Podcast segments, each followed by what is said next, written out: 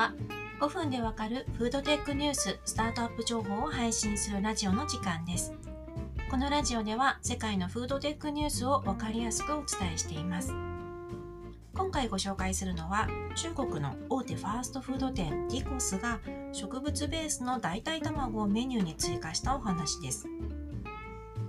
ディコスを知っている方はあまり多くないと思うんですけどディコスは中国で有名な大手ファーストフード店で2600店舗あります。私も中国に住んでいた時はよく使っていました。そのディコスが7つのモーニングメニューに使われている動物性卵を植物ベースの卵に交換することを発表しました。使用する卵はアメリカのイートジャストという有名なフードテック企業が開発した卵ジャストエッグです。イートジャストのジャストエッグは緑豆から作られています。ディコスはモーニングメニューのバーガーやベーグルなど全部で7つのメニューで使っているこれまでの動物性卵からイートジャストの植物性卵に切り替えることを発表しました。中国の大手ファーストフード店が動物性卵から植物ベースの卵に切り替えるのはこれが初めてのことです。対象となる店舗は上海、北京、広州、深セン、大連、長春、ハルピン、海南など500店舗以上となっています。2020年に発生した新型コロナウイルスの発生で中国の人々の食の安全に対する意識は高まっていまして今回の大手ファーストフード店がプラントベースの卵を導入した背景にはこういった安全な食に対する意識の高まりも反映し関係していると思います。2社の具体的な金銭的条件は明らかにされていませんがイートジャストの CEO であるジョシュ・テトリック氏は中国の他のレストランチェーンとも代替卵ジャストエッグの提供について交渉中であることを明かしています。ここ数年中国のファーストフードをめぐるプラントベースの進出は加速しているんですよね。中国ではスターバックス、ケンタッキー、フライドチキン、バーガーキング、ピザハットなどのブランドが植物ベースのメニューを次々と追加しています。先月には中国バーガーキングが植物植物肉バーガーのメニューを追加しました。今年の第2四半期からは全店舗で提供される予定です。今回ニュースになった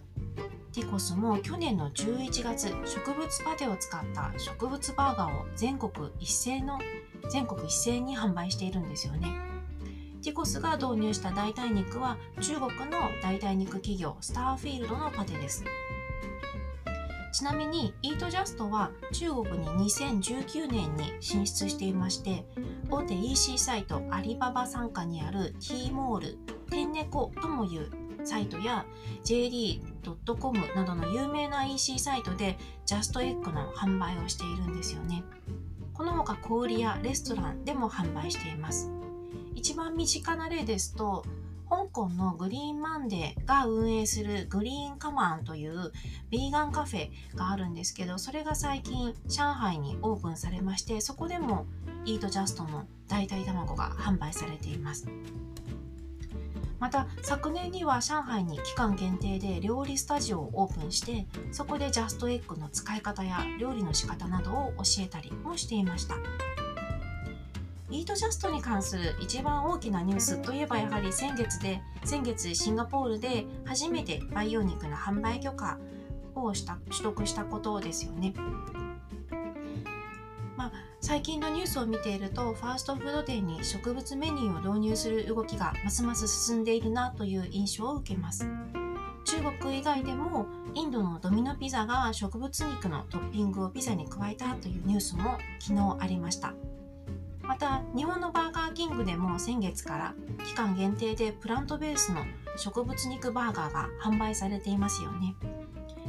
食べた感想を書いたブログ記事も概要欄に貼っておきますのでよかったら見てみてください。期間限定ですのでいつまでかわからないんですけど1週間前にも注文できましたので気になる方はぜひ試してみてください。植物ベースと考えられないくらいすごく美味しかったです。